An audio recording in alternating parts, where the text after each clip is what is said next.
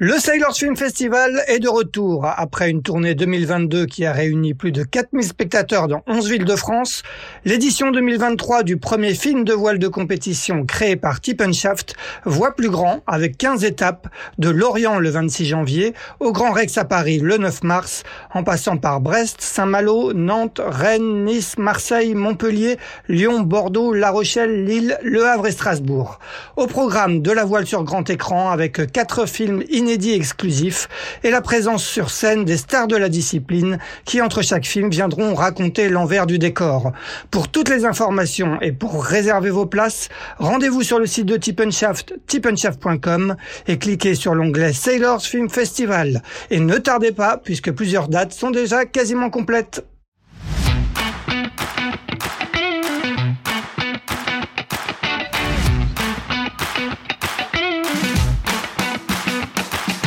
Bonjour, vous écoutez Pause Report, le podcast qui décrypte et analyse chaque semaine l'actualité de la voile de compétition. Pause Report est produit par Shaft, le média des professionnels et des passionnés de voile de compétition. Shaft, ce sont deux newsletters hebdomadaires en français et en anglais, des podcasts, des formations, un studio de production de contenu, une plateforme de vidéo à la demande Sailors, ainsi qu'un festival du film que vous pouvez retrouver sur tippenshaft.com. Je suis Axel Capron et je vous souhaite la bienvenue dans Pause Report. Bonjour à tous et bienvenue dans ce 101e épisode de Pause Report, le podcast hebdomadaire de Tip qui explique, décortique, décrypte et analyse l'actualité de la voile de compétition sous toutes ses coutures en compagnie des meilleurs experts. Je profite au passage de ce premier numéro de l'année pour vous adresser mes meilleurs voeux au nom de toute l'équipe de Tip. Nous sommes le lundi 9 janvier, il est exactement 18h21 et pour ce 101e épisode, nous allons parler de l'événement de la semaine savoir le coup d'envoi de The Ocean Race, la course autour du monde en équipage par étapes, dont ce sera cette année la 14e édition qui s'appelait auparavant la Whitbread et la Volvo Ocean Race pour euh, parler de, cette 14e édition, deux marins qui vont y participer. Et donc déjà sur place à Alicante, le premier a participé aux deux éditions précédentes sous les couleurs de Dongfeng Race Team, finissant troisième puis vainqueur aux côtés de Charles Caudrelier. Il est aujourd'hui le skipper de l'IMOCA Holcim PRB mis à l'eau en mai dernier, vous l'aurez reconnu. Il s'agit de Kevin Escoffier. Salut Kevin. Bonjour, bonjour à tous et puis bonne année également. Le second a lui aussi deux précédentes participations à son actif, d'abord avec les Espagnols de Mapfre, puis aux côtés de Di Cafari sur Turn the Tide on Plastic. Il a gagné deux fois la solitaire du Figaro. Il est cette année embarqué à bord de Malizia Sea Explorer aux côtés de Boris Herman et c'est bien évidemment Nicolas Lunven. Salut Nico. Salut, bonjour à tous. Messieurs, avant de vous donner la parole, un, petit mot au sujet de, cette édition de The Ocean Race qui, pour la première fois, se, dispute en IMOCA avec cinq bateaux au départ. Holcim PRB, on l'a dit avec Kevin, Malizia Sea Explorer skippé par Boris Herman, Eleven Hour Racing Team, équipe américaine qui sera menée par Charlie Wright, Biotherm skippé par Paul Meillat et l'équipe franco-allemande de Guyot Environnement Team Europe avec à sa tête Benjamin Dutreux et Robert Staniek. Le parcours comprend sept étapes, avec une première qui s'élance dimanche à destination du Cap Vert, une seconde jusqu'au Cap en Afrique du Sud, une troisième qui sera le plat de résistance de cette Ocean Race traversera les mers du Sud jusqu'à Itajaí au Brésil, avant des escales à Newport, à Arus au Danemark, à La Haye un pit stop à Kiel et une arrivée fin juin à Gênes en Italie. À noter que si Volvo 65 participe parallèlement à The Ocean Race Volvo 65 Sprint Cup sur un format réduit de trois étapes.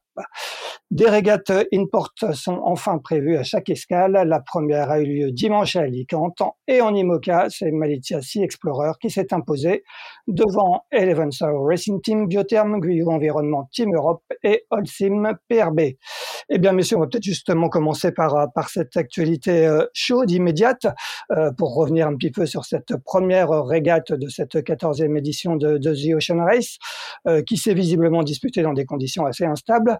bon, on va peut-être commencer honneur au vainqueur par, Nico. Nico, raconte-nous un petit peu cette régate in porte d'Alicante. Bah écoute, ouais, bah, c'est vrai que c'est cette in porte s'est déroulée dans des conditions un petit peu un petit peu compliquées. Il y avait pas beaucoup de vent. il y a eu un tout petit peu de vent au moment du départ. ce qui a permis, je crois, de faire des images sympas sur le premier bord de reaching. C'est des parcours rectangulaires qu'on fait avec des parts au reaching. Et puis après, le vent a fait que mollir.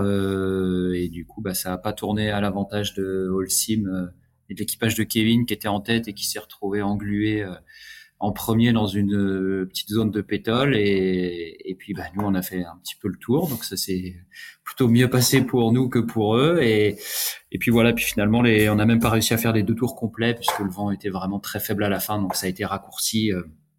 donc voilà. Donc c'est vrai que les imports elles comptent pas sur le classement général. Elles comptent seulement s'il y a des ex au classement général à ce moment-là, ils prennent le classement des imports pour départager les ex à la fin, s'il y a besoin.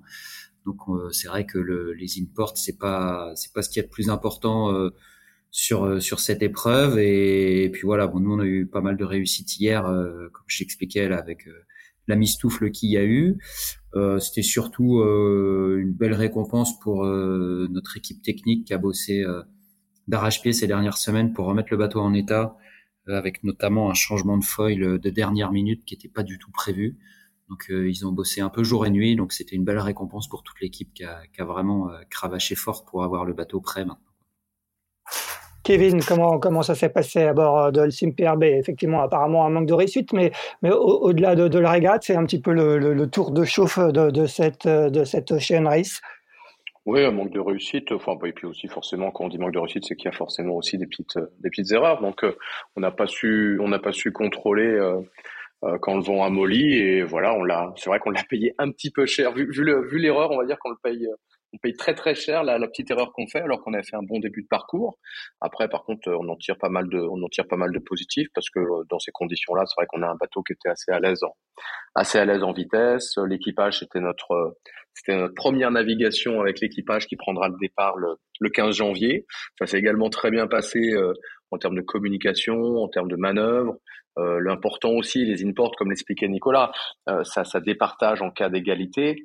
Euh, donc c'est vrai qu'on essaie aussi euh, sur des départs au reaching avec des bateaux euh, qui sont qui sont larges, c'est-à-dire pas, pas, pas, je parle pas que de la coque, mais avec les foils et les outriggers, on essaie aussi de de ne pas de ne pas endommager les les bateaux. Donc c'est vrai qu'on voyait que tout le monde faisait très attention de pas aller chercher de pas aller chercher le, le contact. Donc voilà, le, le résultat de l'import en lui-même est forcément de décevant parce qu'en plus voilà on, était, on avait une bonne marge d'avance à la bouée à la bouée sous le vent. Par contre il y a plein de points positifs avec un bateau qui euh, qui est prêt, qui est euh, même s'il a été mis à l'eau que que début d'année, je, sens qu'il est de plus en plus abouti à la fois en termes de performance et de fiabilité. Donc, parce qu'on, c'est vrai que le, le, le chantier, le, le, ce qu'on appelle le refit, le, le, petit chantier de deux semaines et demie qu'on a fait ici, nous a permis de tout contrôler sur le bateau. On a démonté toutes les pièces, de l'hydraulique jusqu'au système, en faisant un contrôle non destructif du bateau. Et, le, et, il en est ressorti que, que le bateau était en parfait état. Donc ça, c'est très positif. Euh, la course va être longue, donc c'est bien de partir avec un bateau en bon état parce que c'est vrai qu'il va falloir le laisser, euh, le, le garder dans cet état-là jusqu'au bout, j'espère. Effectivement, on va revenir un petit peu sur, sur un peu cette course contre la montre euh, qui, qui, a concerné quasiment toutes les équipes pour être euh, fin, prêt, fin prête euh, pour le, le, 15 janvier et ce départ de, de, la première étape. On va d'abord refaire peut-être un, un, retour en, en, arrière sur la manière dont l'un comme l'autre vous êtes retrouvés engagés sur, sur cette Ocean Race. Kevin, toi au départ, c'était, c'était toi, tu étais parti sur un projet Vendée Globe avec PRB. Finalement, ça, c'est un programme qui s'est greffé en plus. C'était pas prévu au programme, c'est ça? Ouais, exactement. En fait, PRB avait annoncé depuis le depuis le début que les budgets euh, IMOCA ne faisant que qu'augmenter, euh, ils ne pouvaient assumer euh, le coût du projet tout seul, donc ils cherchaient un copartenaire. Et puis il y a eu le, la vente de PRB à Holcim en, en début d'année, euh, qui a en fin de compte simplifié la, la recherche de copartenaires, puisque naturellement euh, bah, est, est, est, venu sur le bateau. Et Holcim étant une entreprise, une entreprise mondiale, euh, on avait le programme qui était un programme un petit peu, c'est vrai, le programme français. Euh, on, on, même si on essaie d'internationaliser le, le, le, programme IMOCA, il reste quand même euh, très franco-français avec, on va dire, euh, le, la route du Rhum et le vent des globes comme, comme les grosses échéances. Et c'est vrai que maintenant que, que, que, le, que, le, que le support de, de l'Ocean Race et l'IMOCA, bah, c'était un moyen pour Holcim d'utiliser ce support de communication qu'est le, le bateau pour ne pas seulement communiquer euh, en France, mais également communiquer à l'international. Donc ça, ça a été une décision qui a été qui a été prise en juillet. Il a fallu vous savez, tout le monde a dû le remarquer, il a fallu repeindre entièrement le bateau au mois d'août, ce qui n'est pas forcément simple en France. donc on a, c'est une équipe d'anglais qui est qui est venue qui est venue repeindre le bateau au mois d'août. Et c'est vrai que c'est vrai qu'on est passé d'une équipe qui était structurée euh, pour un pour un sponsor euh, PME avec un programme franco-français à devoir aller faire le Ocean Race. Donc j'ai j'avais la chance dans mon équipe d'avoir des gens euh, comme Marine Derrien qui est la team manager qui avait déjà fait Ocean Race, moi qui avait déjà fait Ocean Race, donc ça nous a permis de, de gagner énormément de temps en termes d'organisation pour pouvoir arriver au, au, départ en étant en étant là où on voulait en termes d'organisation. Euh, maintenant, c'est vrai que c'était euh, voilà très serré, c'était une grosse charge de travail. Euh, il y avait aussi une pression, on va dire technique, puisque avec le le, le, le, le timing pour enchaîner route du Rhum, convoyage jusqu'à Alicante et être au départ, bah, il fallait pas de soucis. là, on voit par exemple Malaysia qui a ses problèmes de foil. Ils ont bien heureusement pour eux, et c'est tant mieux réussi à trouver une paire de foils, mais ça se joue à, à pas grand chose. Donc il fallait pas casser un foil, il fallait pas démater, euh, sinon bah, tout était remis en, en question. Donc c'est vrai que sur le ROM, c'était trouver aussi le, le, le, juste milieu euh, entre bah, aller chercher un résultat sportif parce qu'on fait pas des routes du Rhum tous les jours, mais ne pas casser le bateau. Donc euh, euh voilà. Alors j'ai peut-être j'ai peut-être mis le curseur au bon endroit ou peut-être pas assez pour aller chercher le podium.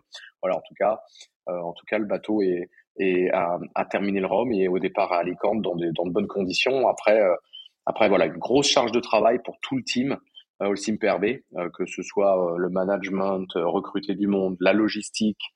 voilà, c'était vraiment une, une année très chargée.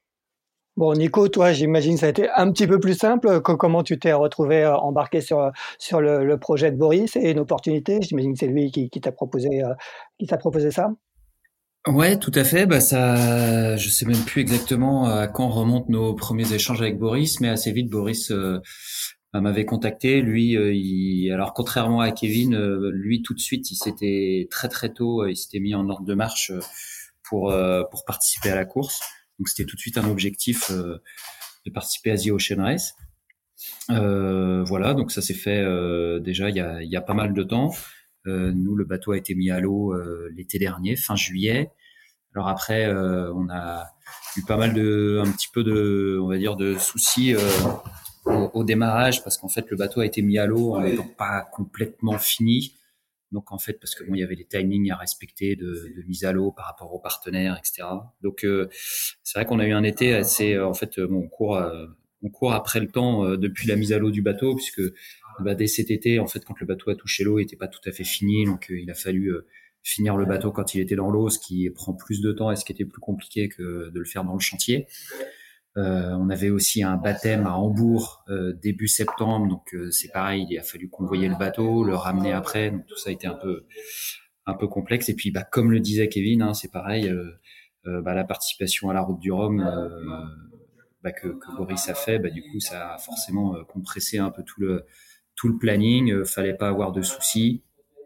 donc, et puis après, bah, le convoyage retour pour venir à Alicante, ce chantier. Bon, bah, nous, cette déconvenue qu'on a eu avec les feuilles, heureusement, on a réussi à peu près à retomber sur nos pieds, mais voilà, ça, ça a quand même euh, secoué un peu, un peu toute l'équipe technique pour que, bah, pour que le bateau soit, soit en ordre de marche aujourd'hui. Alors, on, va reparler de, de, cette histoire de feuilles. Est-ce que tu peux nous présenter un petit peu l'équipe qui t'entoure quel, quel, est l'équipage qui, qui, va disputer euh, The Ocean Race à bord de Malizia Sea Explorer? Ouais, alors là, euh, donc bah, évidemment, c'est Boris le skipper. Il y a Will Harris également, donc un Anglais qui a déjà participé une fois ou deux au Figaro. Euh, Rosalind Kuiper qui est euh, néerlandaise. Euh, et donc moi, donc ça c'est la config d'équipage pour euh, le départ à Alicante et ensuite pour plus tard dans la course, il y aura Yann Elias qui nous rejoindra, enfin qui fait déjà partie de l'équipe, mais du coup qui montera à bord un petit peu plus tard dans dans la course. Donc en gros, voilà euh, l'équipe navigante. On a aussi Axel Pilin qui fait partie de l'équipe technique et qui euh, qui également pourra pourra monter à bord plus tard dans la course. Et toi, Kevin, euh, comment tu as constitué ton équipage? J'imagine que tu as du coup pas pu pas pu débaucher Nico parce qu'il était déjà engagé avec avec Boris.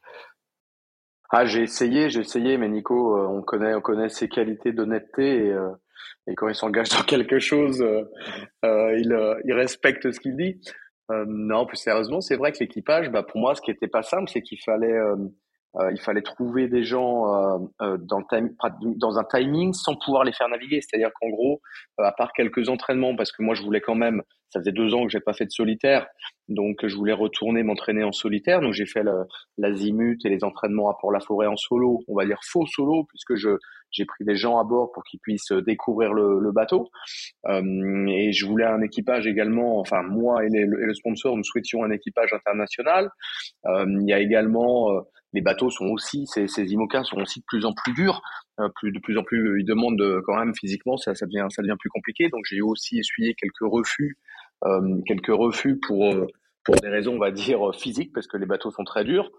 Et, euh, et donc voilà, j'ai un équipage dont je suis très content, avec à la fois des gens, des gens jeunes et talentueux, des gens plus expérimentés. Il y a Sam Goodchild qui sera à bord, il y a Tom Laperche, il y a Abby Heller, euh, donc Abby Heller que qu'on connaît bien pour avoir fait plusieurs Ocean Race, plusieurs Ocean Race. Il y a Suzanne Beuke euh, qui a également fait le Figaro cette année, qui euh, qui vient de l'Olympisme, qui embarquera au Cap Vert euh, pour euh, pour les pour aller pour aller jusqu'à Itajaï. il y a Fabien Delahaye qui qui embarquera à bord également pour faire tourner l'équipage à partir d'Itajaï et qui fait également la, la de la météo et, de la performance à terre. Donc euh, voilà, j'ai essayé de m'entourer de gens avec qui, dans, dans, le laps de temps que j'avais, avec qui je savais que j'allais pouvoir euh, travailler, qu'on allait parler le même langage, euh, qu'on allait pouvoir euh, travailler rapidement ensemble, et aussi des gens où humainement, je, je, voulais aussi qu'humainement ce soit simple. Je sais que le Race, pour l'avoir fait deux fois, ça se joue aussi sur sur l'humain. On a vu des équipages qui ont fait de très bons débuts d'Ocean Race et qui, avec la fatigue et, et le temps bah, décrochait, euh, décrochait à la fin pour des raisons, pour des raisons humaines. Donc euh, j'ai essayé de trouver ce, ce compromis-là et je suis, euh, ouais, je suis vraiment très fier que, que, que, les gens qui vont, qui vont embarquer avec moi là au départ à Alicante aient bien, aient bien voulu le faire. Et, et après voilà, la route va être longue. Il y aura forcément des péripéties euh, humaines et techniques. Donc le, le, la question n'est pas de savoir s'il va y en avoir, il y en aura forcément. La question c'est comment on va les comment on va les résoudre. Euh, bien sûr. Du coup, j'imagine que ça c'est à peu près pareil pour Nico en termes de navigation commune en équipage avant de vous, avant de partir euh, dimanche pour le Cap Vert. Il y, il y, en a eu très peu. Ah bah nous, euh, c'est simple. Les seuls, les seuls qu'on a fait nous, c'est à Alicante. Donc on a fait avec l'équipage identique au départ. Euh, on a fait l'InPort hier et deux entraînements et deux entraînements avant ça. Et, et toi, Nico? Alors nous, on en a fait un peu plus avec Malidia, parce qu'en fait, dès la mise à l'eau, euh, la volonté de Boris, c'était plutôt de maximiser les naves en équipage euh, pour, euh, pour accélérer, on va dire, la prise en main du bateau. donc, donc nous, on avait fait, on a quand même pas mal navigué en, en équipage. On a participé au défi Azimut en équipage, parce qu'il y avait deux classements. Il y avait un classement solo, un classement équipage cette année. Euh, bah, le fameux convoyage pour Hambourg et le retour, pareil, tout ça, ça s'est fait. On essayait de maximiser toutes ces naves-là en équipage. Donc, Boris, les seuls naves qu'il avait fait en solo avant la, avant la route du Rhum, il me semble, c'est sa qualif. Donc euh, toutes les autres étaient, étaient en équipage. Et, est-ce que du coup, vous avez déjà quel, est le fonctionnement à bord? Comment, comment, euh, comment sur un, à bord d'un IMOCA avec euh, vous êtes cinq à bord, hein, si je me trompe pas. comment comment vous allez vous on se répartit les rôles? Comment comment ça va se passer? Est-ce que est-ce que tu sais C'est déjà, j'imagine, déjà assez précis hein, ce que, ce que ce que chacun va faire à bord? Ouais, bah alors on est que, alors on est cinq à bord parce qu'en plus dans les conflits d'équipage, effectivement, j'ai oublié de préciser que on avait un on-board reporter, un médiaman. Donc c'est Antoine Oriol euh, pour nous. Et mais bon, lui il participe pas à la manœuvre euh, sur le bateau, il participe pas à la marche du bateau ni à la performance. Du coup, on est quatre, euh, on va dire qu'on est quatre navigants, donc on est organisé en deux quarts de deux, qui sont des quarts tournants. Et, et là-dedans, on va dire que Boris et Will sont vraiment euh, en charge de, on va dire, de la marche du bateau. Euh, euh, Rosaline, elle avait plus un rôle un petit peu de boat captain sur le sur le bateau, à hein, s'assurer de que, tout fonctionne bien, hein, que ce soit les désalinisateurs, moteurs, les charges batteries, tous ces trucs-là, l'organisation de la vie à bord, et du coup moi plus en charge de la nave météo stratégie. D'accord. Donc toi, tu seras, tu seras sur, euh, tu seras à la manœuvre seulement quand il y aura besoin de toi pour, euh, pour, euh, pour empanner, virer. C'est, sinon, sinon tu seras à la cave. Euh, ouais, mais alors on est quand même, on a quand même voulu avoir une organisation avec un système de car, hein, donc euh, donc je, on va dire que j'essaye de consacrer le, le, plus clair de mon temps à la nave et à la stratégie, mais tout en étant dans un système de car pour, alors comme tu le dis, soit euh, participer aux manœuvres évidemment, mais aussi euh, aussi avoir quand même des cars un petit peu normaux de pour pour faire avancer le bateau, quoi. Parce que sinon, ça veut dire que quand moi je suis à la table à cartes, euh, s'il y en a deux qui sont à la bonnette, ça veut dire qu'il n'y en a plus qu'un qui est tout seul dans le cockpit. Ouais, bien sûr. Et, et, à bord de Team PRB, comment, comment, ça, comment vont s'organiser les, les, rotations, euh, Kevin? Bah écoute, euh, il y, a, y a Tom qui sera en charge de la, de la navigation. Alors je vais y participer, je vais y participer bien évidemment également, hein, puisque dans le programme du bateau il y a l'Ocean Race, mais il y a également la, la, la, le, le Vendée Globe à venir rapidement et c'est aussi une occasion euh, de d'effectuer des tronçons qui seront les mêmes que sur le que sur le Vendée Globe. Donc c'est quand même très intéressant de regarder ça de euh, de près euh, et on va fonctionner comme le disait euh, comme le disait Nicolas par par car. Donc au départ de au départ d'Alicante, je serai de car avec avec Abby Heller et, et Tom sera de car avec avec avec Sam Goodchild et on partira et on partira avec Julien Champollion qui travaille avec qui travaille avec avec Polarize qui, qui sera notre notre notre reporter embarqué. D'accord. Euh, bah, que vous le disiez, hein, l'un comme l'autre, ça a été une vraie opération euh, commando euh, pour, pour être au départ de, de, de, cette Ocean Race, dans la mesure où, où Kevin, toi, tu as participé à la route du Rhum, dont, dont tu as pris la quatrième place, tout comme Boris sur Malizia Explorer. Racontez-nous justement un peu cette période post-route du Rhum, comment, comment quel a été le, euh, le décompte un peu pour arriver euh, fin prêt euh, dimanche prochain à Alicante. De quoi étaient, ont été faits ces, petits deux mois, Kevin? Bon alors, c'est nous on a eu pas mal, bon, on a eu un petit rebondissement puisque Sam Sam Goodchild devait devait skipper le bateau pour revenir de Pointe-à-Pitre. Euh, moi, je voulais en profiter pour me reposer parce que l'idée pour moi est de faire est de faire l'ensemble de, de l'Ocean Race, alors que Sam lui pouvait se reposer un peu plus à partir pouvait prendre une leg off à partir d'Itajaï. Euh, malheureusement, bah, on le sait, euh, Sam s'est blessé euh, au départ dû à un incident technique sur un de ses winches et il s'est blessé au visage et au bras avec sa avec la colonne de winch, donc il n'a pas pu faire le convoyage retour. C'est Loïc Fequet, le directeur technique du team Olsim PRB, qui a effectué le qui a effectué le convoyage. Il a donc dû prendre des vacances et moi j'ai donc après quelques jours de vacances en famille à Pointe-à-Pitre, je suis repassé faire mon sac à à Lorient et je suis venu directement à Alicante euh, pour euh, poursuivre le poursuivre le chantier, être au contact du team. Euh, ça m'a permis aussi de faire une un gros mois et demi de, de préparation de préparation physique. C'est vrai que la route du Rhum a été assez exigeante physiquement. Comme je le disais, il y avait une grosse charge de travail toute l'année, donc je suis pas parti de Saint-Malo, on va dire, en étant parfaitement reposé. Donc voilà, plutôt que de faire des allers-retours, j'ai voulu être ici, être au contact du bateau, du team, me préparer physiquement. Euh, et, et, tous les navigants sont eux arrivés le, le 27 euh, euh, le 27 décembre, jusqu'après, juste après les fêtes de Noël. Toute l'équipe technique a également pu retourner en France pour pour les fêtes pour les fêtes de, de Noël, et on a pu attaquer, on va dire, en, en arrivant là le 27, avec des bateaux qui qui, qui devaient retourner à l'eau le le 2. Ça nous a permis d'avoir un petit sas de décompression, de parler ensemble, de s'organiser, parce qu'encore une fois, comme je le disais, on a eu très peu de temps euh, pour, bah, pour, pour parler performance.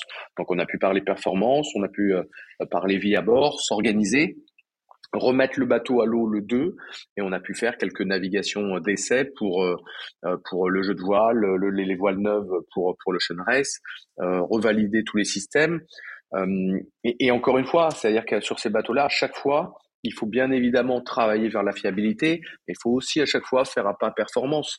Donc, euh, et ça, faut surtout pas l'oublier. C'est-à-dire que si, même si l'emploi le, le, du temps le, est serré, il faut tout de même euh, se mettre des ambitions de performance en plus de la fiabilité.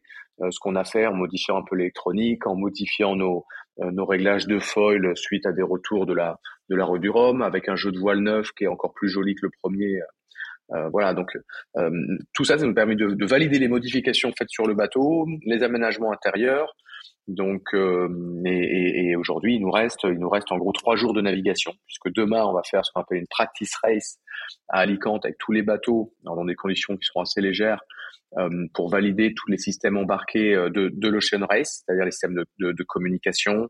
Euh, on a tous de l'équipement scientifique à bord, donc pour valider ça.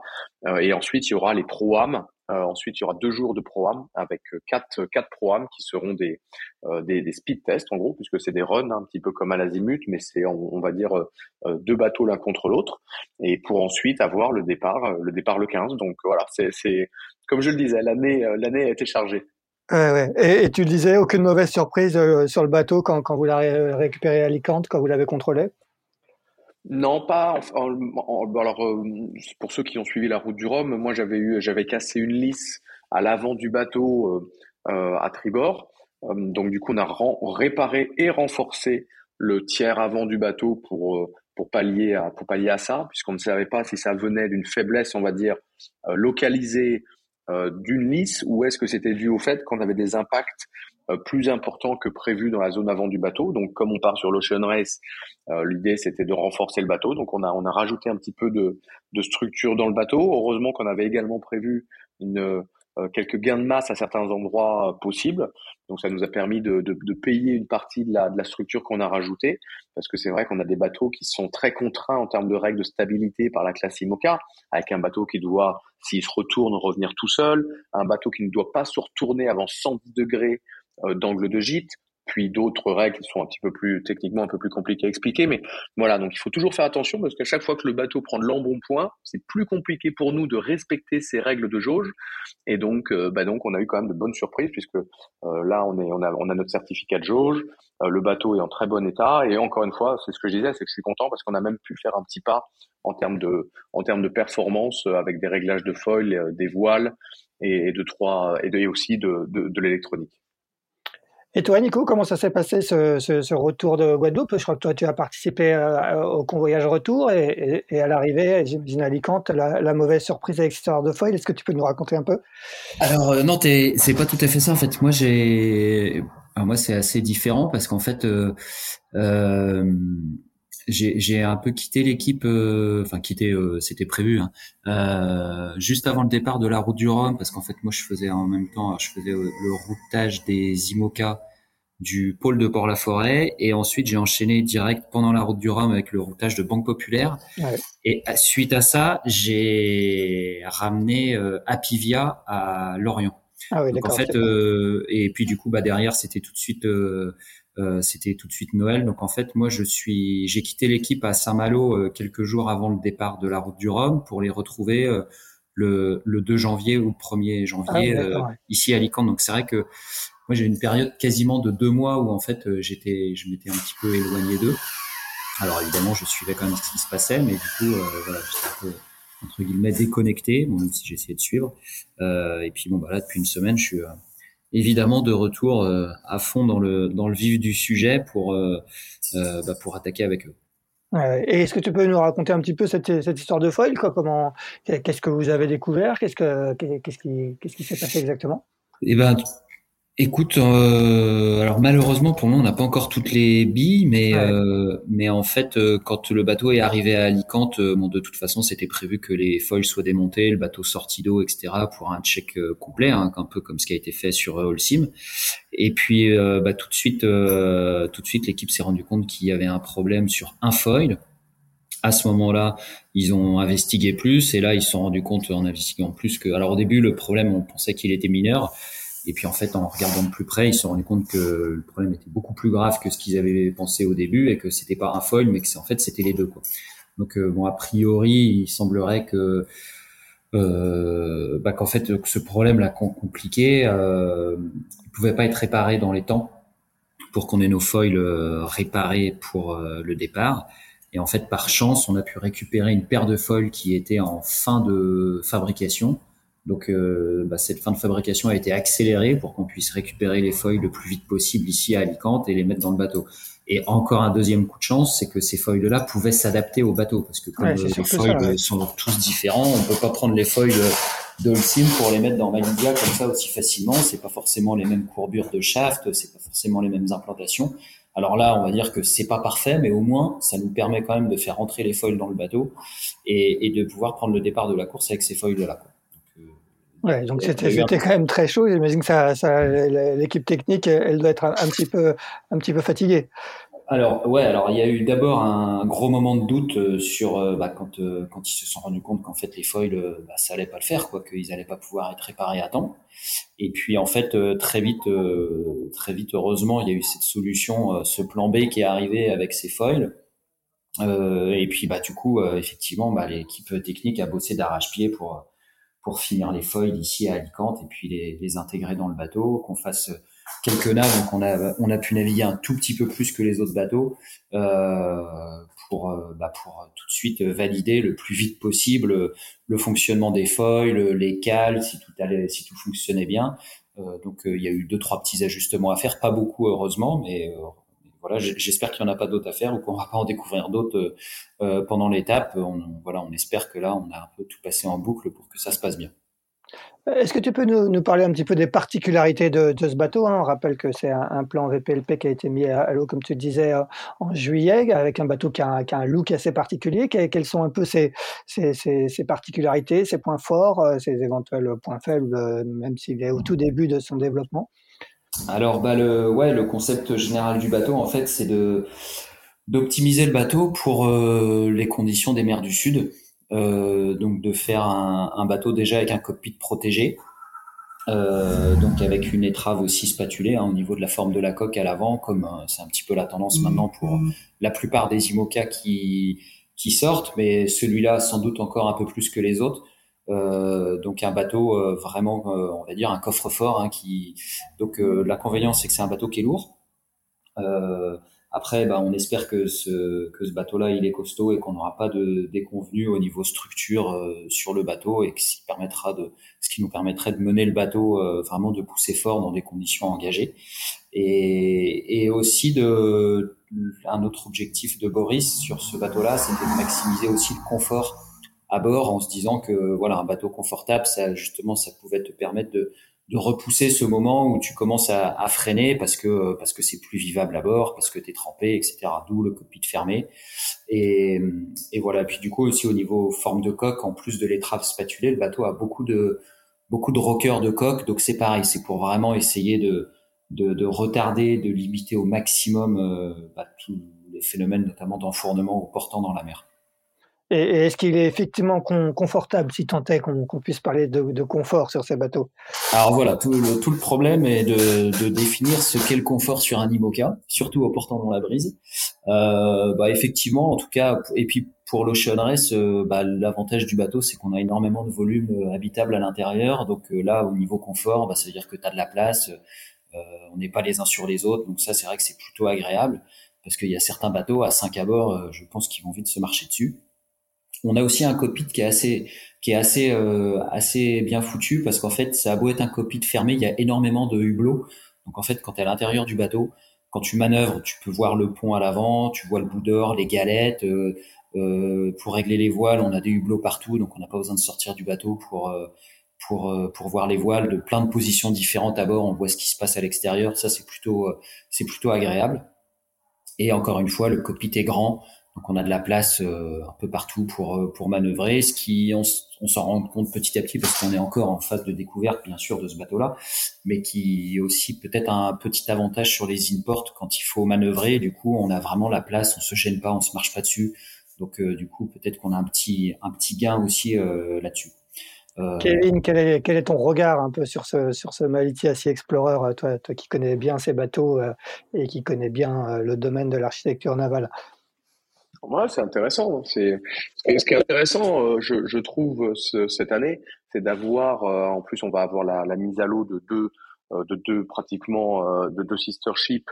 Alors pas fait dans le même moule, hein, mais ils sont, ils sont pratiquement sister ships avec avec Arkea Paprec et le, et le bateau de de Thomas Ruyant. donc c'est bien d'avoir des, des, architectures différentes. Ça va être intéressant de voir ce que ça donne. C'est vrai que euh, quand on prend le SIMPRB et Malaysia, c'est deux concepts pratiquement radicalement, euh, euh, radicalement différents.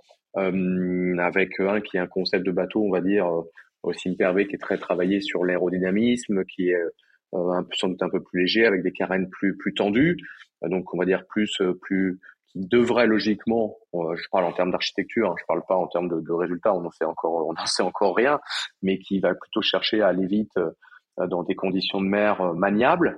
Et c'est-à-dire qu'en en gros, je dirais que W, si on voulait comparer ça à l'automobile, euh, Holcim serait plutôt une, WRC et, et, un, 4x4.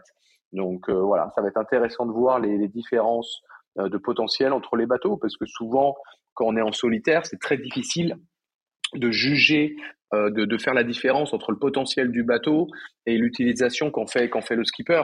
Alors que là, en équipage, ça va être, euh, euh ça va être beaucoup plus facile de juger de la, des différences entre les bateaux puisqu'on est capable de les mener normalement plus facilement à un pourcentage élevé de leur, euh, de leur, de leur potentiel. donc, voilà, aujourd'hui, dans sur euh, sur euh, sur le sur sur notre sur notre bateau, on a également un cockpit qui est assez grand pour un IMOCA. Donc heureusement, parce que c'est vrai qu'au début, le bateau n'était pas censé aller faire aller faire Ocean Race. Moi, j'avais fait un plan de pont euh, comme j'avais fait à l'époque sur Crépois ou deux il y a quelques il y a quelques années. avec deux colonnes, ce qui me permettait même en solitaire d'être désaxé par rapport par rapport au mât pour pouvoir avoir de la vision soit au vent euh, si par exemple je hisse une voile ou je ou je ou je ou j'affale une voile, soit sous le vent pour pouvoir régler les voiles sans avoir à me à me déplacer. Donc j'ai ces deux postes de pilotage avec une bulle où j'ai la tête dans la bulle qui me permet d'avoir une, une, vision, une très belle vision des, des voiles. Donc ça c'est quand même c'est très intéressant. Et du coup en équipage, ça nous permet d'avoir euh, d'avoir on va dire euh, deux personnes, ce qu'on appelle au piano, un piano tribord, un piano bâbord, avec chacun sa colonne. Et c'est vrai qu'en termes de manœuvre, ça nous permet d'être d'être très efficace également dans un tout autre style de, plan de pont que ce que peut avoir Malaysia.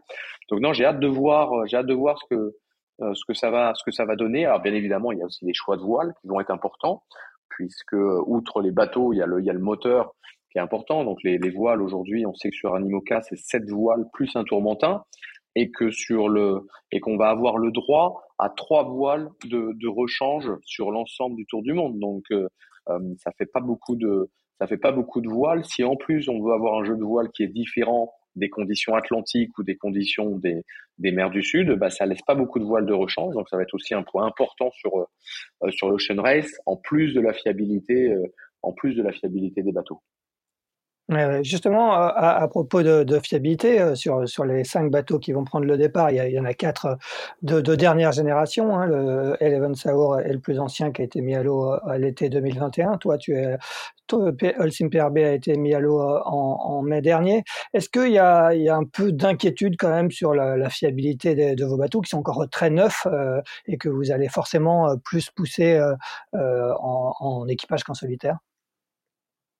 Oui, oui, oui, il y a forcément, il y a forcément une, il y a forcément euh, une part de, d'inquiétude. C'est, je sais que je sais qu'on va casser des choses. Maintenant, il faut pas en casser trop. Il faut que ce soit réparable. Et, euh, et ça, c'est important. Euh, il y a, il y a deux choses. Il y a déjà, alors, premièrement, on peut aussi quand même remarquer que tous les bateaux neufs au départ de la route du Rhum euh, sont arrivés en Guadeloupe. Mmh. C'est-à-dire qu'on observe quand même une, une, une, une capacité d'avoir des bateaux qui arrivent à maturité beaucoup plus tôt et, et que quand même on a quand même euh, plusieurs bateaux neufs qui ont joué aux avant-postes, euh, qui ont joué aux avant-postes face aux, meilleurs bateaux euh, de la génération de la génération 2020 avec des teams qui ont continuellement optimisé ces bateaux avec euh, des réglages de foil, des voiles, voire même une nouvelle paire de foils. on voit qu'Eleven 2, Eleven 2 a, a, également une nouvelle paire de foils, c'est-à-dire qu'ils ont des foils neufs qui sont encore plus récents que ceux de euh, Dolcim, Dolcim PRB. Donc aujourd'hui, les bateaux, on peut aussi les faire évoluer. C'est-à-dire que euh, il y, a, y a, une grosse marge de progression sur les bateaux et c'est ce qui est aussi intéressant avec le et c'est ce que ça va permettre de développer ces bateaux, de les fiabiliser et de les développer. Mais c'est vrai que pour répondre à ta question, il y a forcément une part d'inquiétude euh, sur la fiabilité de, de, ces bateaux parce que les foils font que les bateaux vont de plus en plus vite. Euh, par exemple, des bateaux qu'on pensait fiabiliser comme euh, comme, euh, comme Apivia et Linked ont également cassé de la structure sur la route du Rhum. C'est-à-dire qu'à chaque fois, on continue à accélérer, on continue à aller un peu plus vite. C'est des bateaux qui, dans 20-25 nœuds de vent, à des allures serrées, c'est-à-dire à partir de 62 euh, d'angle de vent, de vent réel, ont des vitesses qui sont, qui sont dingues. Et donc, dans, bah, dès qu'il y a de la mer, euh, ça tape très très très fort, ça sollicite l'accastillage, On a même des, on a des, on a des, on a des pics dynamiques en charge qui sont élevés.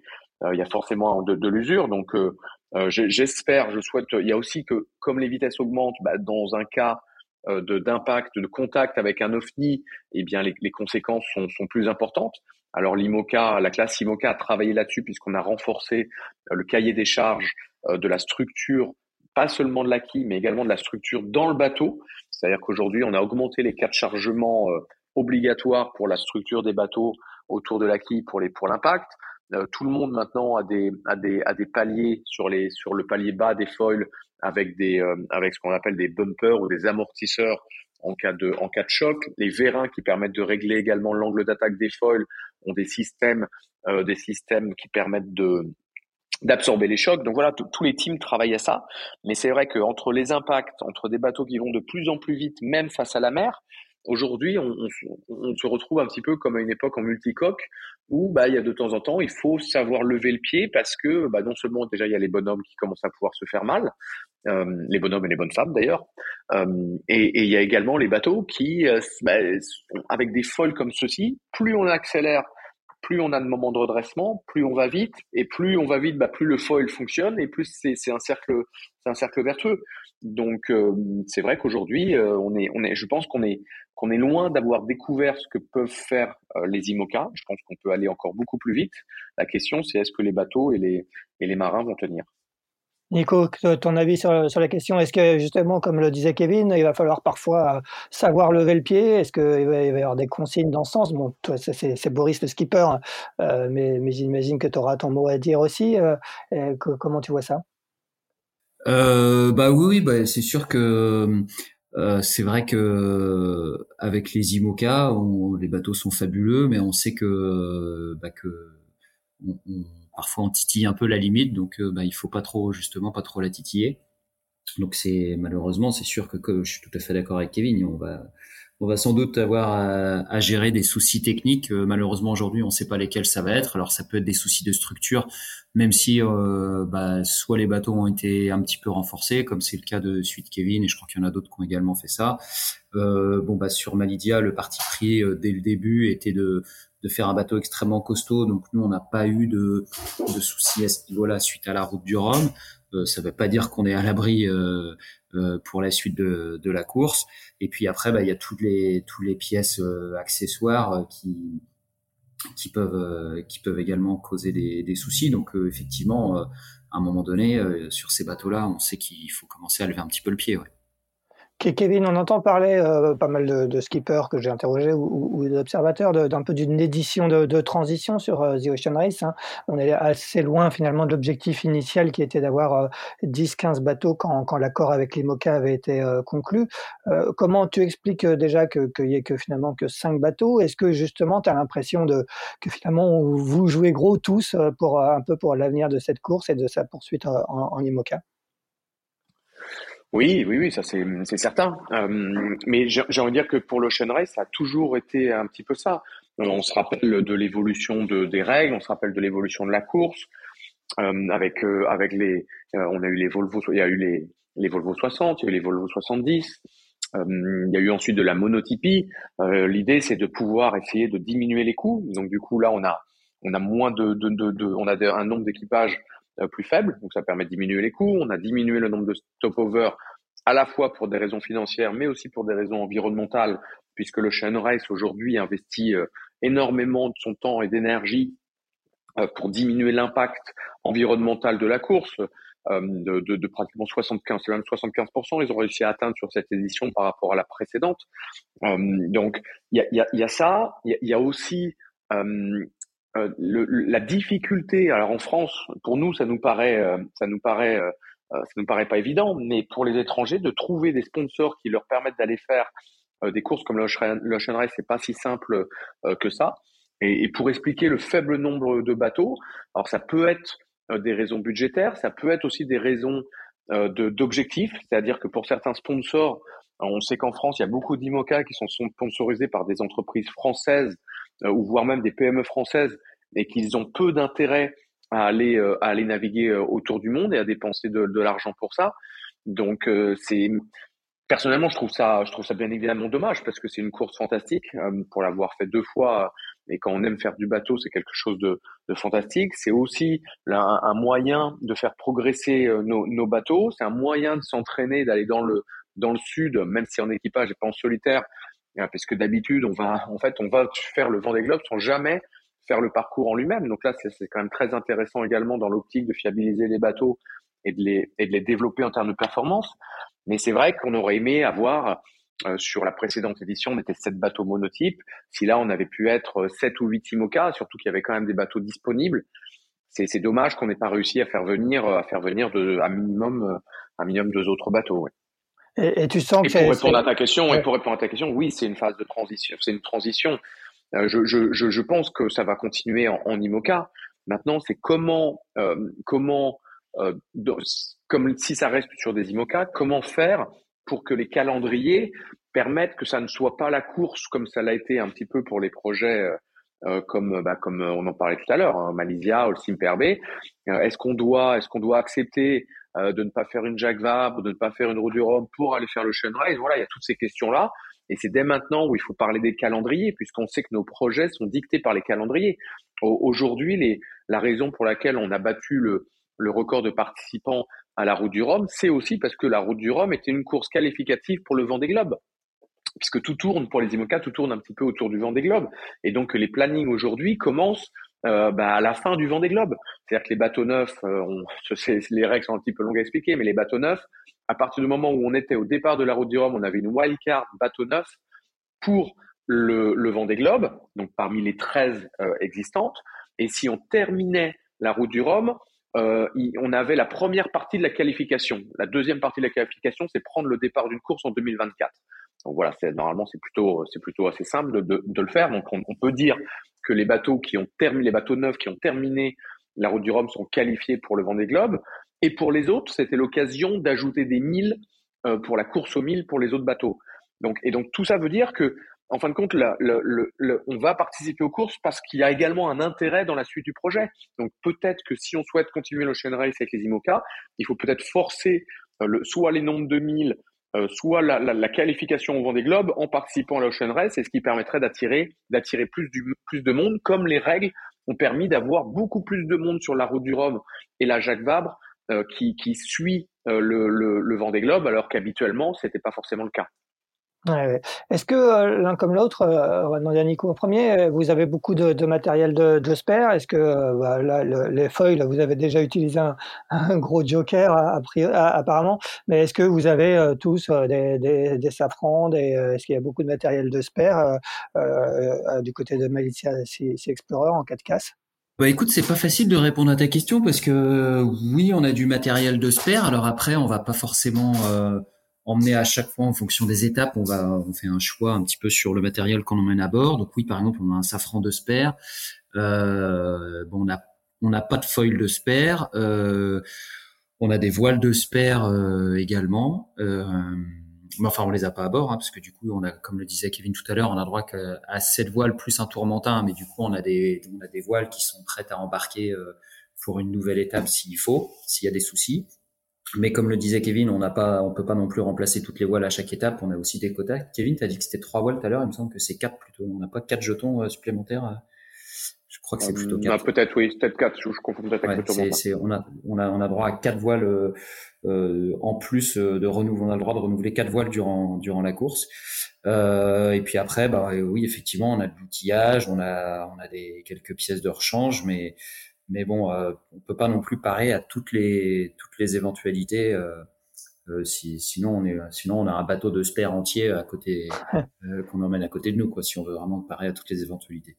Et il y a un mât, je crois, qui est, qui est fourni par l'IMOCA en cas de dématage d'un des bateaux, hein, c'est ça, Kevin? Ouais, tout à fait. Les bateaux se sont, les équipes se sont organisées entre elles en fait pour qu'il y ait un mât qui, bah, qui a été mutualisé pour, par toutes les équipes et qui est prêt à, à aller euh, à n'importe quelle étape euh, si jamais il y a un bateau qui démate, quoi, en espérant que ça n'arrive pas. Et si ça arrive, euh, du coup, s'il y a un deuxième bateau qui démate, là, il n'y a plus de solution. Ouais. Et du côté d'Olsim PRB, euh, est-ce que tout, vous, Kevin, vous avez éventuellement une paire de feuilles de, de rechange au cas où? Non, aujourd'hui, c'est vrai que c'est un petit peu notre, notre point faible. On n'a pas de, paire de foils de rechange parce que aujourd'hui, dans les délais impartis, ma seule solution pour avoir une paire de foils de rechange, ça aurait été de refaire exactement les, les mêmes, ce que je trouvais un petit peu, ce que je trouvais un petit peu dommage, surtout sur des pièces aussi aussi aussi coûteuses. moi, j'avais fait le choix de faire des foils dans une dans une structure qui où Guillaume Verdier, l'architecte du bateau, réalise tous ces foils comme ça. C'est une structure en boomerang qui est un petit peu plus compliqué à fabriquer que des foils drapés à plat dans un moule comme étaient ceux de Malaysia, mais qui est souvent plus euh, plus plus fiable. J'ai fait ce choix-là justement pour avoir une première paire de foils euh, euh, très fiable. Donc oui, comme disait Nico, on a également du matériel de rechange. On a on a également un mât. On a acheté un mât en, en avec d'autres équipes également pour avoir parce que comme il y a qu'un seul mât et aujourd'hui il y a de plus en plus de monde en IMOCA eh bien du coup c'est aussi intéressant d'avoir un, un, mât disponible, euh, sachant qu'aujourd'hui on, on, le sait bien puisque sur Donfeng on a dématé, euh, ce qui sera compliqué même avec le mât de Sperimoca, ce sera le délai pour pouvoir le faire venir à une étape. Parce que faire venir un mât euh, en, en, Afrique du Sud ou à, ou à Newport, c'est pas si simple, c'est pas si simple que ça, et c'est des budgets qui sont souvent de transport qui sont plus élevés que le prix du mât en lui-même. Et donc, non, on a également un safran de, de, rechange. On a bien évidemment pas mal de pièces mécaniques, euh, accastillage, winch, euh, gréement, gréement courant, euh, gréement dormant si jamais euh, on abîme, on abîme des câbles avec les voiles ou si on, tape quelque chose avec les tirants dans, dans l'eau. Mais oui, aujourd'hui, la, la, seule chose qu'on n'a pas de, de rechange, ce sont des, ce sont des foils. Bon, donc il y a des, gros enjeux euh, techniques. Euh, un, petit mot sur, euh, bah, vous, savez que les, journalistes aiment, faire des pronostics et, même pas que les journalistes avant, les, grandes courses. Est-ce que, selon vous, il y a un, ou, des favoris au départ de, de The Ocean Race et dimanche, Nico, si, tu, quel, serait, quel, est ton avis? Est-ce qu'il y a un favori qui se dégage? Bah écoute, il y a, y, a, bah, y a une équipe qu'on, finalement qu'on connaît un petit peu moins. Alors on commence à les connaître, mais on s'est quand même confronté un petit peu moins à eux. C'est Eleven Sour et, et c'est une équipe qui a commencé à se préparer euh, très tôt. Hein, en premier, c'est eux qui ont eu le, leur bateau en premier à dispo, euh, vraiment avec un objectif euh, à 100% vers cette course-là. Donc euh, j'aurais envie de les mettre eux en, en tant que favoris. Et, et puis du coup, bon, c'est pas pour lui lancer une fleur parce qu'il est avec nous, hein, mais mais je pense que l'équipe de Holcim aussi euh, est bien placé parce que bah, Kevin il a mis son bateau à l'auto. Alors certes initialement le projet n'était pas d'aller participer à The Ocean Race et puis euh, comme l'expliquait Kevin tout à l'heure, ça s'est fait dans un second temps. Mais je pense que c'est un bateau qui me paraît bien né, qui qui semble être très performant parce que Kevin a fait une super route du Rhum.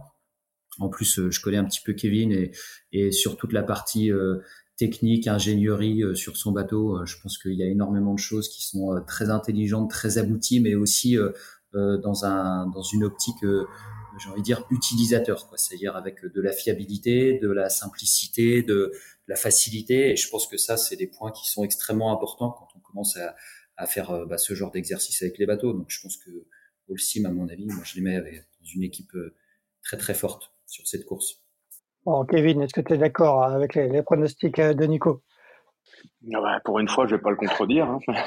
non, non, mais euh, je pense. Euh, je, suis d'accord avec lui sur sur le fait que sur le papier, il est 22, ils ont mis à l'eau tôt, ils ont beaucoup navigué, ils se connaissent. Du coup, ils ont beaucoup de temps de navigation entre eux. Ils ont pu travailler sur la performance. Ils ont forcément, je pense aussi, une, une polaire de bateau ce qu'on appelle une polaire, c'est la, la, la, ce qu'on utilise pour pouvoir faire les routages, qui est sans doute plus fiable que celle qu'on peut avoir nous, puisque nos bateaux sont, sont très récents. Ils doivent avoir aussi une select, c'est-à-dire la select, c'est le choix de voile en fonction de la force du vent et de l'angle du vent réel sur le bateau, euh, qui doit être plus optimisé que nous. C'est-à-dire qu'ils ont des outils euh, pour les routages, pour la performance, bah, pour la facilité d'aller vite, qui est forcément plus abouti que, que, que nous, c'est certain. Après, je pense que euh, je pense qu'il y a ce qui va être intéressant, c'est de voir euh, justement, on parlait tout à l'heure d'architecture, bah, de voir euh, de ces compromis architecturaux quand est-ce que ça paie, quand est-ce que ça paie pas, parce que forcément, je pense que les bateaux sont tellement différents qu'il y a forcément des, des phases où ce sera intéressant pour certains bateaux et moins pour d'autres. après, voilà, nous, moi, j'ai mis beaucoup d'énergie pour arriver, pour arriver avec un bateau comme je le souhaitais au départ. Euh, et, et, on va, voilà, il y a, y a, des gens très talentueux dans, dans toutes les, toutes les, toutes les équipes, mais faut, je, je, pense quand même que ça va se jouer en partie sur la fiabilité. Les bateaux ont été mis à l'eau à, l'eau tard. Si on veut concurrencer Eleven, il va falloir avoir un bateau à 100% de à 100% de ses capacités. On l'a vu sur la route du Rhum. le peu de soucis que, que, que moi j'ai pu avoir, bah, ça m'a coûté quelques milles. Alors il y avait peut-être aussi que j'avais un peu de plus de pression que les, trois bateaux devant moi, puisque comme je l'expliquais, il fallait à tout prix que j'arrive dans un en bon état à, point, à Pointe-à-Pitre. Mais on voit que sur ces bateaux, les bateaux étant très rapides, maintenant le moindre petit euh, euh, souci, on l'a vu avec Boris d'ailleurs, qui avait eu un problème, je crois de euh, Nico pourrait confirmer, je crois un problème de cale de foil sur le sur la route du Rhum, ça l'a handicapé énormément. Donc le moindre petit souci fait perdre énormément de milles. Après, ce qui va être intéressant aussi, c'est que comme ce sont des bateaux rapides, euh, en termes de stratégie, on va pouvoir aussi revenir très très vite en, en cas d'écart. Donc, euh, non, ça va vraiment être une, une, Je pense que ça va être une belle course. Encore une fois, ça manque un petit peu de nombre de concurrents, mais euh, il y a Biotherm également où on voit qu'il y a des gens très talentueux, très talentueux à bord. Ils ont mis à l'eau, ils ont mis à l'eau tard, mais c'est un bateau sister ship du bateau de Thomas Ruyant avec une paire de foils plus récente. donc non, non, ça va être ça va être très intéressant. Euh, rien, on a vu, hein, on a vu même sur le euh, sur l'InPort, euh, même si le, résultat final n'est pas comme je le souhaitais, c'était quand même une régate intéressante. on va on va continuer encore sur là sur les programmes à, à, voir un petit peu ce que donnent les bateaux en, en termes de, de, de, potentiel de vitesse euh, pur. Et puis après, après voilà, après il y aura, et là c'est là où Nico est fort, c'est qu'il y, y, aura de, des choix de stratégie en plus de savoir faire aller les bateaux euh, vite. Et, et, encore une fois, on verra dans, dans six mois qui, qui, avait, qui avait raison. Effectivement, euh, la, route est longue. Euh, pour finir, ben on va parler de, l'actualité immédiate, hein, c'est-à-dire le, départ de, cette première étape dimanche, donc étape entre Alicante en Espagne et, et le Cap Vert. C'est un peu un, un, format sprint, format finalement plutôt idéal pour, pour, pour, pour se lancer, pour se chauffer sur cette course, Nico? Ouais, bah c'est vrai que l'étape, euh, l'étape, la première étape là qui part d'Alicante dimanche, en fait, elle est assez courte parce qu'on va au Cap Vert, donc c'est 1000, 1700 ou 1800 milles, je crois. Bon, après, elle peut être quand même piégeuse parce que bah, départ en Méditerranée, on sait que ça peut être un petit peu, un petit peu compliqué, un petit peu foireux. Euh, et puis, euh, mais ça va forcément être un premier galop d'essai euh, très intéressant. Et puis euh, derrière, on a en fait l'escale au Cap Vert est, très réduite. Hein. On reste que deux ou trois jours au Cap Vert normalement. Et après, on repart, euh, on repart tout de suite pour aller euh, à Cape Town. Et là, du coup, bah, ce sera un gros morceau puisque du coup, de tête, je crois que ça doit faire 5000 milles ou quelques 4 ou 5000 milles pour aller de, de du Cap Vert jusqu'à jusqu'à Cape Town. Mais ouais, c'est sûr qu'on a hâte. Pour le moment, on ne sait pas encore trop quelles vont être les conditions météo pour le départ, mais mais forcément, ça va être ça va être chouette de pouvoir enfin se retrouver après euh, ces mois de préparation euh, sur la ligne de départ. Ouais, est-ce que, est-ce que euh, tu, j'imagine que tu, même si on est quand même à six jours du départ, tu, tu, commences à regarder un petit peu les fichiers. Est-ce que, est-ce que l'Alizé est bien installée? Est-ce que en, en, janvier, à cette époque de l'année, en général, vous, vous partez sur ces courses, sur ces transats plutôt l'automne. Là, on est au mois de janvier. Est-ce que ça change quelque chose? Euh, alors, je t'avouerais que j'ai pas, pour le moment, j'ai pas trop regardé la situation sur l'Atlantique. C'est pas forcément ça qui m'inquiète le plus. J'essaye plutôt de voir comment comment ça va se passer sur le côté euh, Méditerranée. Et là, pour euh, le coup, euh, jusqu'à hier, on avait les modèles qui qui nous donnaient des vents à peu près opposés à 180 degrés. Donc, donc, je ne me prononcerai pas sur la météo du départ. Kevin, un petit mot sur sur cette première sur cette première étape, sur le parcours de cette première étape? Bah oui, oui, c'est une première étape euh, sprint d'autant plus, euh, on peut dire sprint d'autant plus qu'on sait que le premier à passer Gibraltar souvent a quand même euh, a quand même une chance une chance de, de, de faire croître l'écart par rapport à ses par rapport à ses concurrents. Donc il y aura pas de il va pas falloir il va pas falloir être sur la retenue au départ à Alicante. Je pense qu'il faut attaquer il faut attaquer fort dès le début pour ne pour pour soit arriver en tête à Gibraltar ou alors en étant très proche des, des, des, autres concurrents. Euh, après, euh, après, on connaît un peu mieux euh, à partir de Gibraltar, on connaît un petit peu mieux le, tronçon pour aller jusqu'au Cap-Vert, parce que c'est vrai qu'on a la chance de le, de le pratiquer régulièrement sur les Transat Jacques ou sur ou sur le ou sur le Vendée Globe. Et puis et puis après le deuxième tronçon, enfin le deuxième tronçon, c'est une deuxième leg, mais cette deuxième leg vers vers Capton, elle sera sera bien évidemment bien évidemment euh, plus plus plus longue et, qui va permettre aussi à, tout le monde de se mettre dans le bain pour le gros morceau de cette Ocean Race qui est l'étape du sud, Cape Town, Cape Town, Cape Town Itajaí, où en plus on y va quand même assez tard dans la saison, puisque d'habitude, d'habitude on part plutôt le, le Vendée Globe, ça part au mois de, ça part au mois de novembre. Et là, donc du coup, on va quand même aller dans, dans le sud euh, très tard dans la saison, donc on aura des conditions qui seront forcément peut-être un petit peu plus musclées, même si aujourd'hui, avec les limites de glace euh, qui, qui, remontent de plus en plus, de plus en plus nord, bah, ça fait que ça fait que la météo est pas forcément euh, pas, forcément plus violente, on va dire, que ce que pratiquaient certaines personnes il y a, il y a quelques années en allant en allant plus sud. Mais en tout cas, voilà, c'est vrai que le, le, le départ à Alicante, je pense que tout le monde va être un petit peu le couteau entre les dents, puisqu'on sait que on sait que c'est bien d'arriver d'arriver en, tête ou alors dans le bon paquet euh, à Gibraltar? Eh ben, très bien, effectivement, cette, cette grande étape du sud euh, entre le Cap et, et Itajaí au Brésil, je crois que ce sera la, plus longue étape jamais courue sur, sur The Ocean Race. Eh ben, messieurs, merci beaucoup en tout cas d'avoir répondu présent pour ce premier numéro de l'année. On vous souhaite une bonne préparation sur les 4-5 jours qui vous séparent du départ, une bonne première étape et on suivra bien évidemment avec attention euh, cette Ocean Race qui se terminera euh, le fin juin à Gênes. Merci beaucoup Nico, merci Kevin et à très bientôt. Bon vent, bonne Avec mer. plaisir. Merci. Merci Axel, à bientôt. Salut. À bientôt. Merci d'avoir écouté cet épisode de Pause Report. N'hésitez pas à nous dire ce que vous en pensez en bien ou en mal et n'hésitez pas à le partager.